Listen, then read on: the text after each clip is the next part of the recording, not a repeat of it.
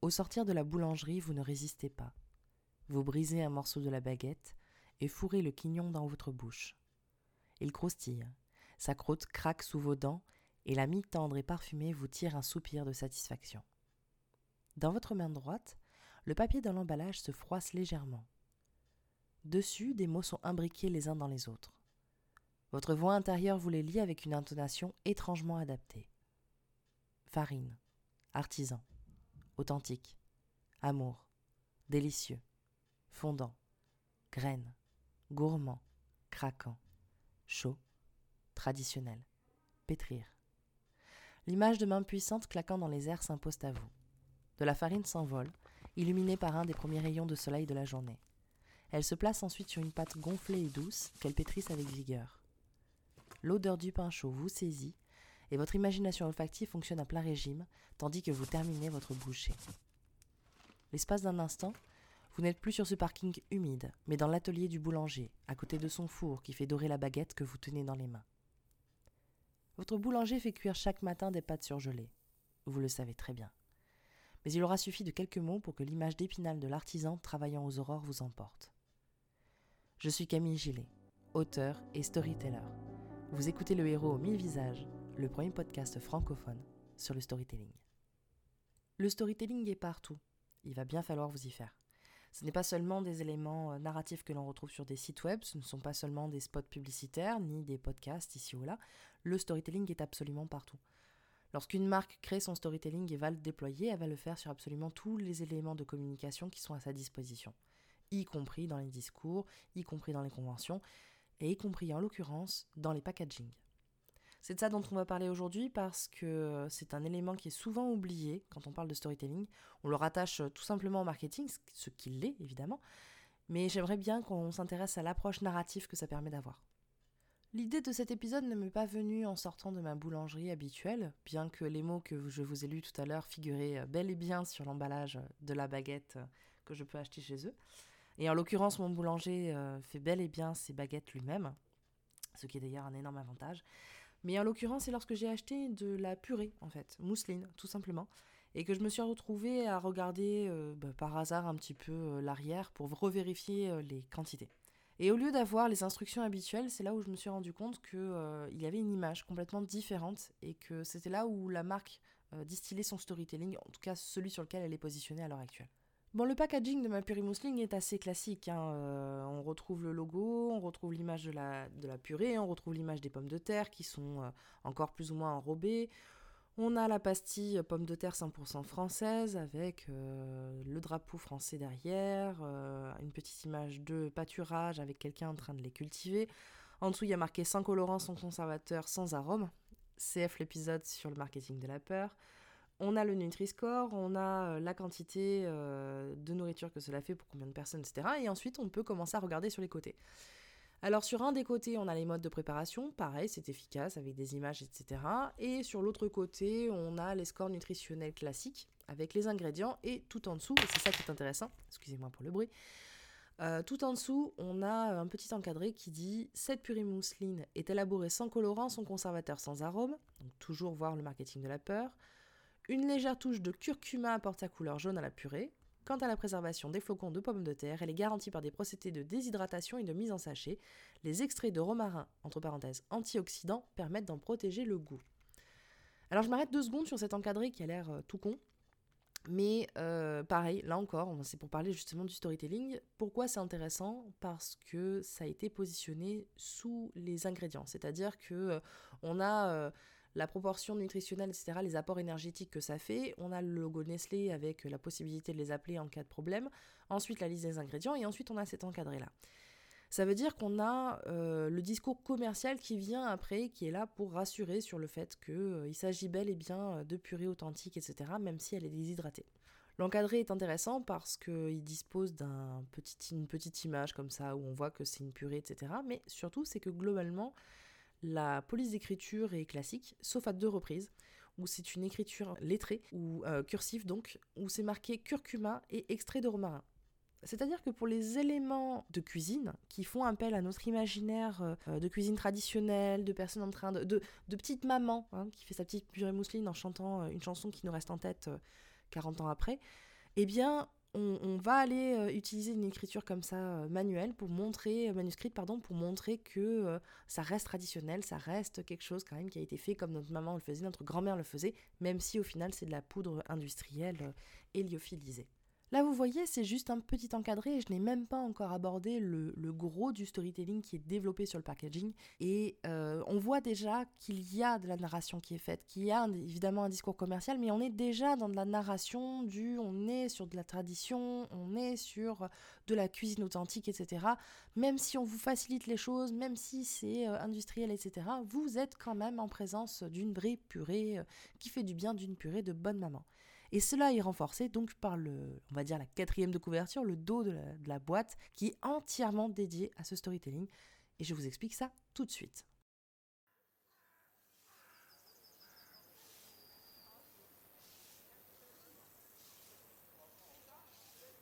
À l'aide de jolis dessins, vous êtes face à des pâturages. Euh, on voit des usines, on voit euh, euh, de grands champs qui sont cultivés manifestement par un homme qui est en train de... On ne voit pas le visage, hein, tout ça c'est très figuratif. Il est en train de bêcher son champ, euh, d'ailleurs pile sur les pommes de terre. Hein.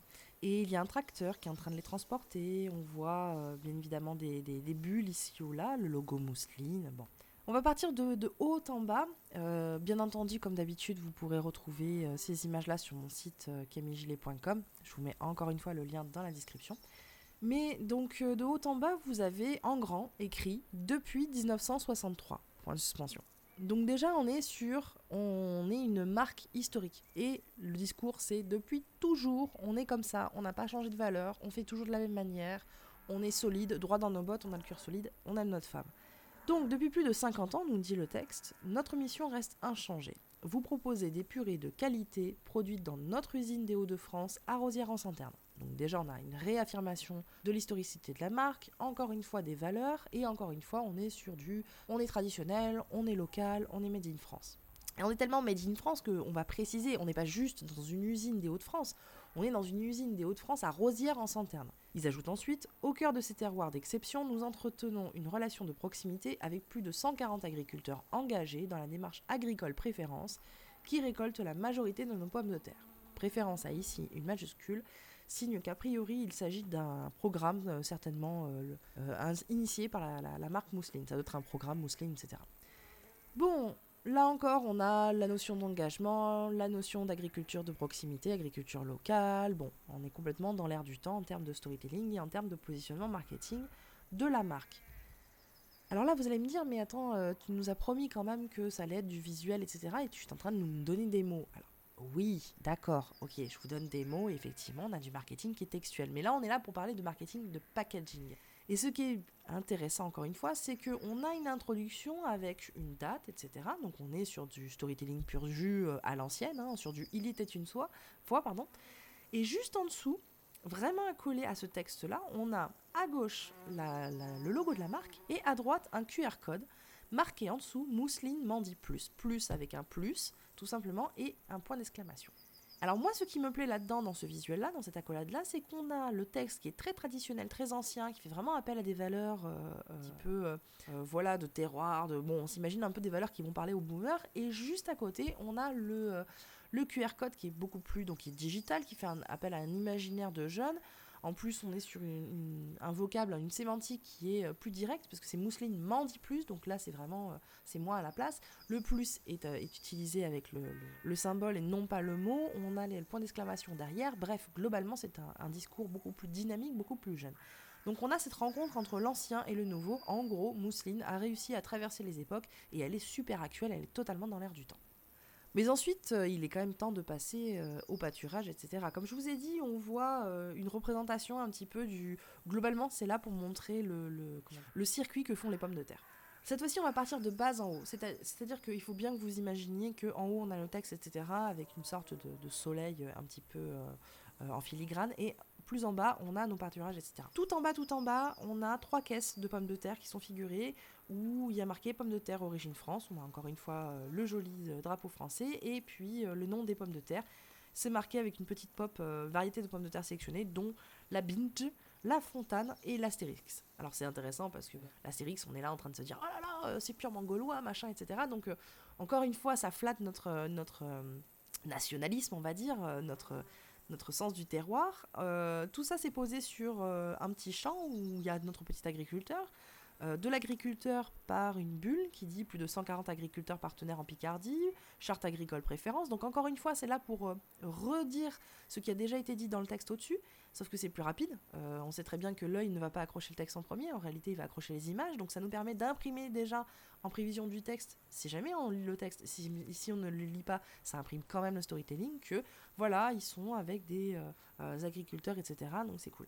Ensuite, on a le tracteur où il y a marqué champ majoritairement à moins de 25 km de l'usine.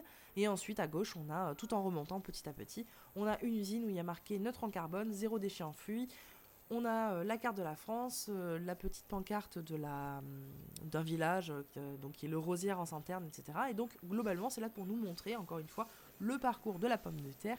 Et ce visuel nous dit que c'est fait en France, que le circuit est court, que c'est, du de l'agriculture locale, que euh, globalement c'est euh, du producteur. C'est quasiment la narration du producteur au, consommateur euh, sans, sans, pratiquement d'intermédiaire, etc bien évidemment, ça fait complètement l'impasse sur l'impact carbone des distributeurs, parce que votre purée mousseline, vous la trouvez pas dans l'usine mousseline. Hein. Euh, euh, personne n'habite en Picardie, euh, à part les gens qui, n'ont pas eu de bol et qui habitent en Picardie.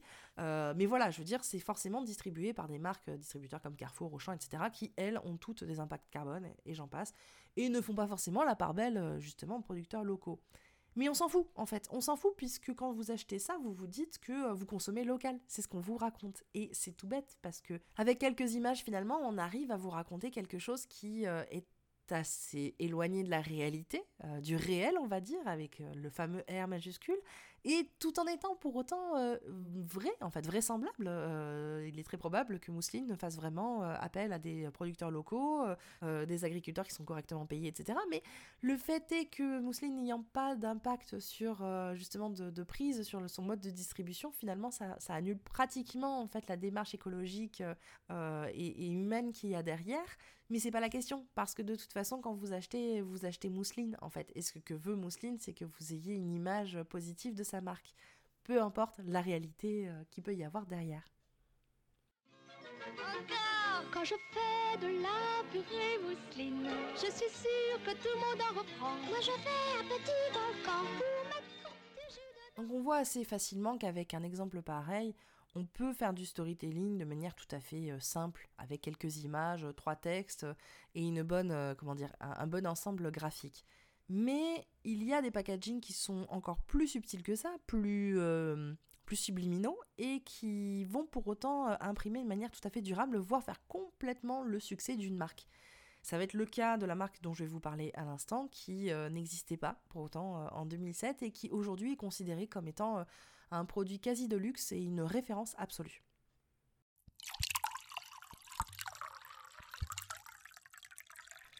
Vous l'aurez sans doute deviné, on va donc parler euh, de spiritueux, et plus précisément de vodka. Euh, c'est un marché euh, qui est globalement extrêmement saturé, qui se porte très très bien, et qui ne manque pas de créativité, que ce soit en matière de saveur ou en matière de packaging, de marketing en général, pour pouvoir attirer un petit peu les clients notamment parce que euh, les clients sont euh, plutôt des jeunes, euh, des personnes faisant partie du monde de la nuit et j'en passe. Donc on est plutôt sur une volonté d'expérience assez intense vis-à-vis du produit. Là en l'occurrence on va parler de la marque Crystal Head qui a été créée par l'acteur Dan Aykroyd qui est un des acteurs de Ghostbusters. Et euh, donc lui, il a créé cette marque-là, euh, il a co-créé avec le designer justement de la bouteille euh, cette marque en 2007. Et ça a fait vraiment une grosse révolution parce que la bouteille est vraiment très particulière. C'est-à-dire que c'est un crâne, un crâne de cristal, et qu'elle a des spécificités techniques assez remarquables. Elle a été créée, donc elle a été entièrement designée d'après un vrai crâne. Elle est fabriquée par une entreprise européenne. Elle a un taux de perdition dans sa fabrication qui est absolument euh, ridicule, c'est-à-dire qu'on a 40% euh, de, taux de déperdition parce que justement ils veulent absolument qu'elle soit parfaite à chaque fois. Donc globalement on est sur une production qui coûte cher et, j'en passe. Mais revenons deux minutes sur la forme de la bouteille qui est le crâne. Moi au départ quand la première fois où j'avais vu ça, parce que j'apprécie quand même un petit peu la vodka, la première fois où j'ai vu ces, ces vodkas là, je m'étais dit que c'était euh, des trucs pour ados, des trucs pour probablement cheap, pour faire genre on est rebelle, etc. Enfin, je suis passée mais complètement à côté de la narration voulue ce qui fait que j'ai été assez dubitative euh, de manière générale par rapport, à, par rapport à ça, mais je pense que c'est pour des raisons euh, tout simplement culturelles. Je vais vous expliquer, vous allez comprendre.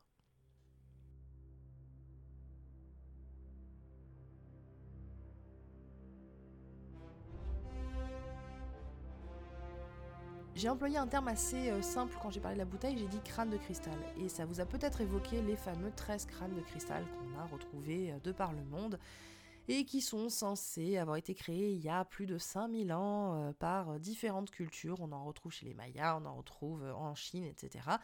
Euh, il y a un Indiana Jones excessivement mauvais d'ailleurs qui reprend cette, cette légende-là, lien en commentaire encore une fois. Et en fait, globalement, on saurait que c'est du gros fake, etc. Bref, Bon, la question n'est pas de savoir si c'est vrai ou si c'est pas vrai. Ce qui est important, en fait, c'est la légende des crânes de cristal.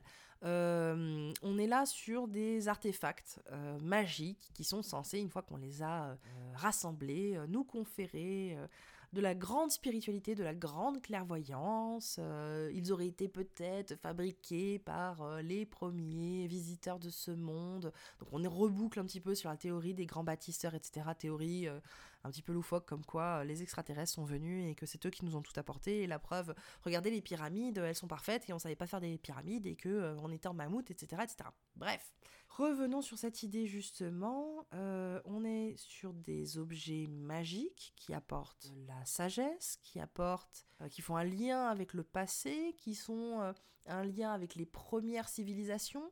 Les crânes ont été retrouvés partout autour du monde, donc c'est vraiment le, le lien euh, de l'humanité tout entière, l'espèce de, de témoin historique mondial absolu qui existe, etc. Donc en gros, quand la marque Crystal Head décide de faire ça, elle se place complètement dans cet héritage-là. C'est-à-dire que elle nous explique que son produit revient aux fondamentaux de la vodka.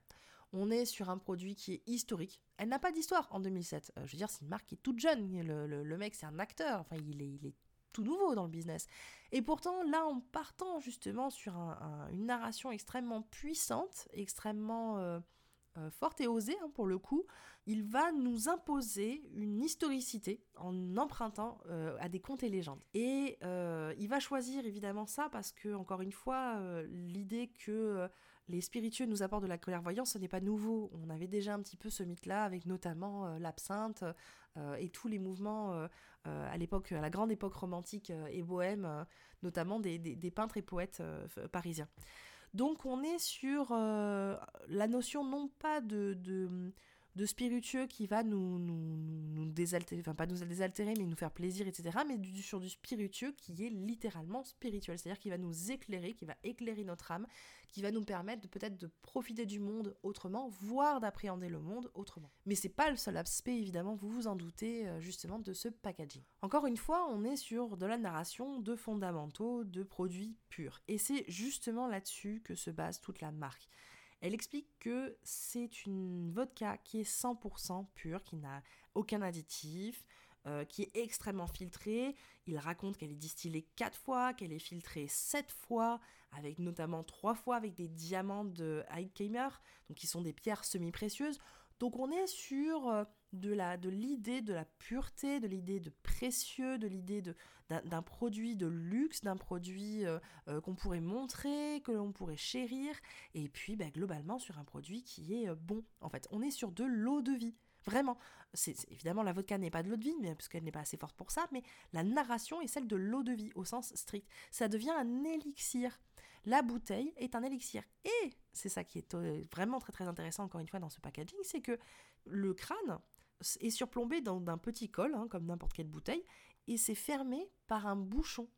Oui, bon, ok, vous avez peut-être pensé que j'ai peut-être un petit peu bu de vodka pour m'extasier sur l'idée qu'une bouteille soit terminée par un bouchon, mais non, non, essayez de comprendre ce que je veux dire. C'est terminé par un bouchon, c'est vraiment, euh, visuellement, on est sur du bouchon un peu, ça fait, ça évoque le bouchon de liège, ça évoque le bouchon qui va faire pop, ça évoque le bouchon de potion, en fait. Visuellement, le bouchon est extrêmement marqué, il, prend beaucoup de place, alors que du coup, on pourrait se dire, mais ça casse un petit peu l'aérodynamisme du crâne, ça casse complètement son, esthétique, mais pas du tout. Il faut que l'ambiance générale fasse penser à, une bouteille de potion, à une bouteille magique, à un élixir, encore une fois. Donc globalement, en fait, quand ils ont créé ce packaging-là, l'idée n'était pas seulement de marquer ni de faire le buzz, euh, bien sûr que ça peut véhiculer des idées un petit peu comme ça, euh, d'ambiguïté, de disruption, euh, de monde de la nuit, de jeunes rebelles, etc. Exactement comme moi je l'avais imaginé de prime abord. Mais on est aussi sur tout un concept un petit peu d'alchimie et de d'ésotérisme complet en fait. Alors derrière, il n'hésite pas à mettre les bouchées doubles en matière de communication. Évidemment, il, communique à profusion sur la façon dont la bouteille a été créée, euh, avec des images, justement, des, mises en contexte très très fortes. Et puis, euh, derrière, le produit est quand même euh, très souvent salué. Il est globalement reconnu comme étant très bon, comme étant très pur. Et très franchement, le rapport qualité-prix est assez intéressant, même s'il s'agit évidemment d'une vodka, voilà, quasi 50 euros la bouteille, parce qu'on est sur du quasi 55 euros le litre. ça reste quand même une vodka tout à fait abordable, bien que ça soit une vodka de grande distribution plutôt chère. Mais voilà, ce qui est intéressant, c'est que du coup, on achète une expérience, en fait. On achète une expérience visuelle. la bouteille, on va la garder, on va pas la jeter. Elle, est belle, elle va rester sur une étagère peut-être pour les collectionneurs ou même pour le plaisir. Et puis, on est sur une expérience aussi euh, gustative, peut-être même une expérience spirituelle, parce que on va goûter à une, une vodka qui est pure, une vodka qui n'a pas été transformée et dont l'expérience n'a pas été altérée. Alors, la spécificité euh, packaging d'une marque, euh, Crystal Head n'est pas les seuls à le faire, évidemment. Je vais vous parler maintenant, euh, sans transition, de Monoprix, que vous avez déjà dû euh, largement euh, être vu et salué pour toute sa campagne de, communication autour de ces packaging extrêmement minimalistes, où on n'est plus du tout sur des visuels avec des, des, visuels produits, on est sur des couleurs très spécifiques, avec des...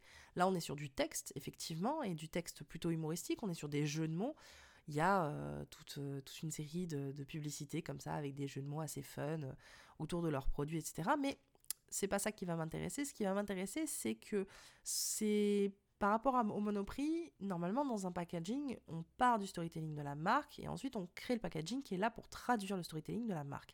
Ce qui est hyper intéressant dans le cas Monoprix, c'est qu'à l'occasion de leurs 85 ans, euh, il y a quelques années de ça, ils ont fait un spot qui est parti du packaging pour revenir sur le storytelling de la marque. C'est-à-dire que le packaging est venu euh, comme étant non plus juste en train de soutenir le storytelling, mais il racontait, il était constitutif, en fait il était moteur, il était à l'origine du storytelling de la marque. Donc on est en 2017 et l'agence Rosa Park euh, France a été euh, chargée donc de, s'occuper euh, des 85 ans de Monoprix, voir mon épisode, mon, le premier épisode du podcast au sujet des anniversaires et de la façon dont les marques vont gérer les anniversaires.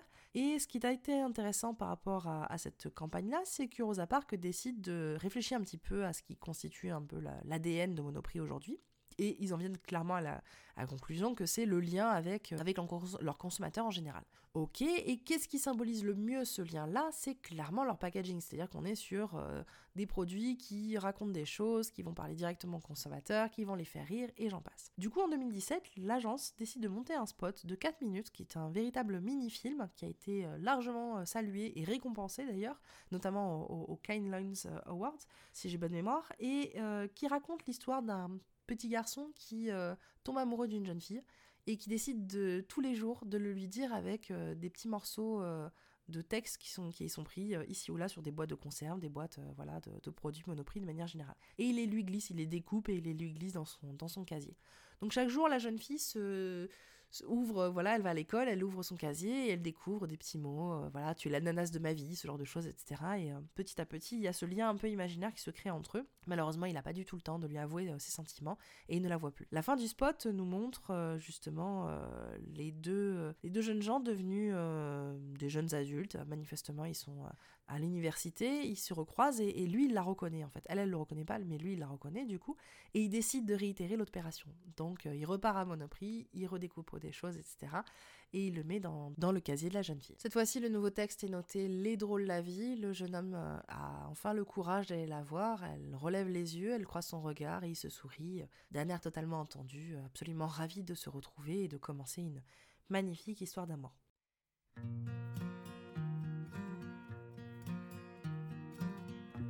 Won't you let me walk you home from school?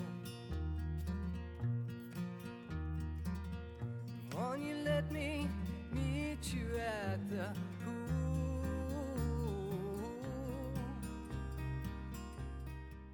Globalement, le spot a été extrêmement euh, bien reçu. C'est vraiment une, pure réussite. Enfin, c'est du storytelling pur jus. Et, euh, je trouve que c'est un excellent exemple parce que ça montre comment, euh, une marque a pu capitaliser justement sur une idée très simple de la relation clientèle qui est quand même le truc qu'on voit partout. Enfin, je veux dire, la valeur de proximité et de on fait partie de votre quotidien. Bon, c'est vu, vu, vu et re-revu. Et plein de, marques distributeurs l'utilisent et, et la mettent en scène ces dernières années. Et euh, souvent avec succès d'ailleurs, mais ce spot-là est quand même une véritable réussite parce que euh, ils ont pu s'appuyer sur une vraie spécificité, un vrai truc qui, que Monoprix était les seuls à avoir, euh, qui était non pas la proximité, mais vraiment une inventivité, une créativité et un sens narratif très très fort parce que de base leurs packaging sont sont une prise de risque quoi. C'est ils ont été minimalistes bien avant que ce soit la trend du minimalisme en France. Alors pour terminer justement cette émission, parce qu'il ne faut pas non plus qu'elle dure 100 ans, on va parler euh, des deux grandes tendances euh, qu'on retrouve dans le packaging à l'heure actuelle, qui sont euh, l'écologie et la dématérialisation. C'est-à-dire que on a bien évidemment les enjeux écologiques très très forts à l'heure actuelle. On a des marques qui se positionnent de plus en plus par rapport à ça, qui vont faire du greenwashing et qui vont également prouver dans leur packaging qu'elles sont attentives à ces questions-là. Donc, euh, en matière d'écologie, on est sur des packagings souvent minimalistes, avec des, euh, emballages recyclés, voire justement euh, peu d'emballage ou absence carrément d'emballage. On a également la marque Lush par exemple est très grande spécialiste là-dessus. Elle nous fait des emballages voilà carton donc on est sur de la narration de on colorie pas, euh, on est très simple, on est, on fait attention à la planète, c'est authentique, puis en plus il y a le petit côté fait main, quoi, automatiquement on se dit carton, ça nous fait penser, bon, c'est le genre de, packaging qu'on pourrait faire nous-mêmes, quoi, je veux dire, euh, voilà, on est sur, euh, globalement sur une réassurance que c'est des produits naturels, le carton nous évoque le bois, etc., donc on est vraiment sur, on rappelle un petit peu le matériau de base, et si on rappelle le matériau de base, c'est qu'il n'a pas été beaucoup transformé, donc s'il n'a pas été beaucoup transformé, c'est que c'est plutôt écolo, Lush d'ailleurs va jusqu'à, euh, pareil, encore une fois, euh, inscrire des choses sur son packaging euh, pour rappeler ses engagements, pour montrer qu'ils sont ceci, qu'ils sont cela, qu'ils font attention à la planète et j'en passe. Mais on a également des euh, marques qui vont proposer des, des packaging qui vont être recyclables immédiatement, c'est-à-dire qu'ils vont soit être réutilisables et ils vont vous encourager en disant attention, je suis un paquet réutilisable, utilisez-moi pour envoyer vos colis, etc. Donc il fait partie de, positionnements comme ça un petit peu euh, greenwashing. On a également euh, des packaging plus novateurs qui vont vous inviter à les déchirer, les découper et les réassembler pour créer des choses, soit des choses purement esthétiques soit des choses purement fonctionnelles, par exemple avec euh, euh, des boîtes de salade, etc. Donc globalement, voilà, on est sur euh, la tendance du, du, responsable et de l'utile. on est là pour raconter que aujourd'hui la consommation, la grande consommation qui est quand même beaucoup pointée du doigt par rapport à l'écologie, peut être responsabilisée, peut être responsable et que donc eh, vous n'avez pas trop de raison de culpabiliser quand vous commandez. Après tout, en commandant chez cette marque-là, finalement c'est presque un engagement éco-citoyen, donc quelque part vous faites votre part. Enfin, la deuxième tendance qui a été euh, largement accélérée euh, suite au confinement, parce que tout le monde s'est mis à, recommander sur Internet, hein, euh, à nouveau, parce qu'on avait accès à peu près à plus rien, c'est clairement de soigner l'expérience d'unboxing. vous avez vu des tonnes d'unboxing qui sont montrés sur YouTube. je vous en donnerai un humoristique d'ailleurs, encore une fois sur la page dédiée sur camillegilet.com. Mais euh, maintenant, avec les, commandes par e-commerce, etc., on perd complètement l'expérience en magasin, on perd complètement l'expérience d'achat qui était euh, un vrai moment de détente et de, et de, de chouchouting euh, qui, est un néologisme total, euh, de chouchouting donc euh, de, la marque pour le client. C'est-à-dire qu'on avait, euh, quand on entrait dans le magasin, on avait la possibilité d'avoir l'ambiance du magasin, le visuel du magasin, donc le storytelling hein, du magasin, avec derrière les vendeurs et les vendeuses qui vont vous faire vivre une vraie expérience, prendre soin de vous et j'en passe. Là, on a perdu tout ça en fait avec l'émergence, enfin le grand boom en fait du e-commerce et il faut le retrouver et à un moment donné, il faut bien faire preuve d'inventivité. Donc, euh, on, a, on voit de plus en plus des unboxings qui sont euh, de plus en plus travaillés, c'est-à-dire que, par exemple, euh, quand vous commandez du thé, hein, moi ça m'est arrivé il n'y a pas si longtemps, au lieu d'avoir juste du thé comme ça dans une boîte, j'avais plusieurs boîtes, j'avais des échantillons gratuits, etc. Il y a, par exemple, pour des choses un peu plus luxueuses, vous allez commander, mettons, des ensembles de chemises, cravates et j'en passe. certaines marques vont vous, tous vous les emballer avec des petits nœuds vont vous mettre des petites cartes avec des remerciements, avec des codes de promotion, etc. Donc on est sur euh, plutôt sur la marque qui va vous accompagner, qui va quand même être là. Vous n'êtes pas juste en train de, déchirer votre paquet et d'ouvrir quoi. C'est euh, vous allez avoir quelque chose qui va euh, qui va comment dire vous, vous vous rapprocher de la marque et vous faire vivre un petit peu à distance en fait ce que la marque a à vous raconter. L'excellence, la reconnaissance, la proximité, l'esthétisme, le raffinement aussi.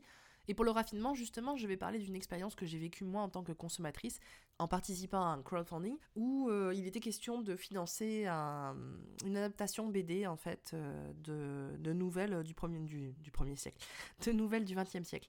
Donc on était euh, globalement sur un visuel très art déco, voilà. Et c'est une graphiste que je connais qui s'appelle Jaira, et lien dans la description encore une fois, qui a fait tout ce travail. Et donc j'ai commandé euh, les trois premiers tomes de sa saga euh, via le crowdfunding et j'avais le droit à quelques goodies supplémentaires. Et je finis donc par le recevoir à la fin euh, de la campagne de financement. Et bon, il s'agit d'une boîte classique, colis classique, rien de très extraordinaire puisque ben, à un moment donné c'est la poste qui me le livre. Sauf qu'une fois que j'ouvre le colis, je m'attendais à tout simplement bah, les, trois, les trois livres, quoi, tout simplement. Et en fait, pas du tout. Chaque livre était soigneusement emballé dans du papier de soie, en fait. Et euh, chaque papier de soie avait une couleur spécifique qui était rattachée à la couleur dominante du livre.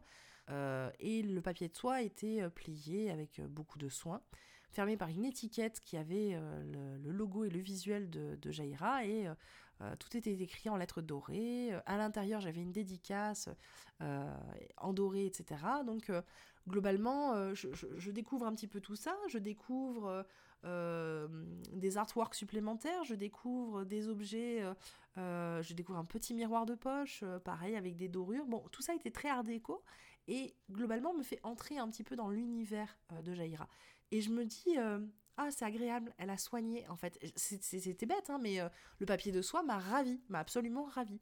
Ça pouvait paraître absolument anodin, mais le fait de ne pas recevoir mes, mes BD euh, tout simplement dans, sous blister euh, basique et puis bon bah voilà tu lis tu consommes et basta. Là j'avais euh, un prolongement en fait de mon de mon expérience. J'avais un début de plaisir. C'était un petit peu le teasing de ce que j'allais retrouver et de ce que j'ai retrouvé d'ailleurs en, regardant la BD c'est à dire que Jaira m'a fait rentrer dans son univers m'a fait rentrer dans sa marque. Elle a imposé ses codes et m'a raconté doucement comme ça avec délicatesse avec autant de délicatesse que le papier de soie que son univers était raffiné qu'elle prenait un grand soin aux détails et que donc ce que j'allais euh, vivre derrière avec son produit, qui était donc sa BD, allait être tout aussi soigné, tout aussi raffiné. Alors on pourrait parler du packaging pendant des heures, on pourrait évoquer Festina, euh, qui est une grande marque de montres euh, très célèbre, qui avait lancé une campagne assez audacieuse où tout simplement en fait les, les emballages n'étaient plus des belles boîtes, mais étaient des sachets transparents contenant de l'eau dans lequel flottaient les, tout simplement leurs montres, cela afin de prouver en toute transparence euh, que leur montre était parfaitement waterproof. Euh, on pourrait évoquer euh, voilà plein de plein d'exemples comme ça où justement on pourrait évoquer également innocent on pourrait parler de tout principe du packaging cheap en fait hein, pour tout l'art discount etc où on voit que on est sur des grandes grandes économies marketing et que ça peut cacher également un positionnement idéologique très très fort qui consiste quand même à dire que euh, t'as pas d'argent donc t'as pas d'expérience client euh, puisque tu n'es pas un client qui mérite une expérience euh, valable. Mais l'émission serait beaucoup trop longue et je pense que vous avez globalement retenu les grands principes. Vous allez donc faire preuve d'un petit peu d'inventivité, vous allez réfléchir encore une fois au storytelling de votre marque, vous allez commencer à, à essayer de le déployer un petit peu partout et plus juste sur votre site web et encore moins juste sur vos pages à propos. Un jour je ferai peut-être un épisode à ce sujet. Et surtout vous allez vous souvenir un principe extrêmement important qui est que le client ne cesse pas d'être un client dès qu'il a payé. Au contraire, c'est à partir de ce moment-là que la relation commence et que votre boulot en tant que marque, que votre boulot en tant que marketeur commence véritablement. Parce que vous avez fait un client, c'est bien, maintenant il va falloir le fidéliser. Voilà, cette édition du Héros 1000 visages touche à sa fin. Je vous remercie de l'avoir suivi. Je vous invite à continuer de partager ce podcast euh, sur les réseaux sociaux pour m'encourager. Je vous dis à la semaine prochaine et d'ici là, bonne aventure.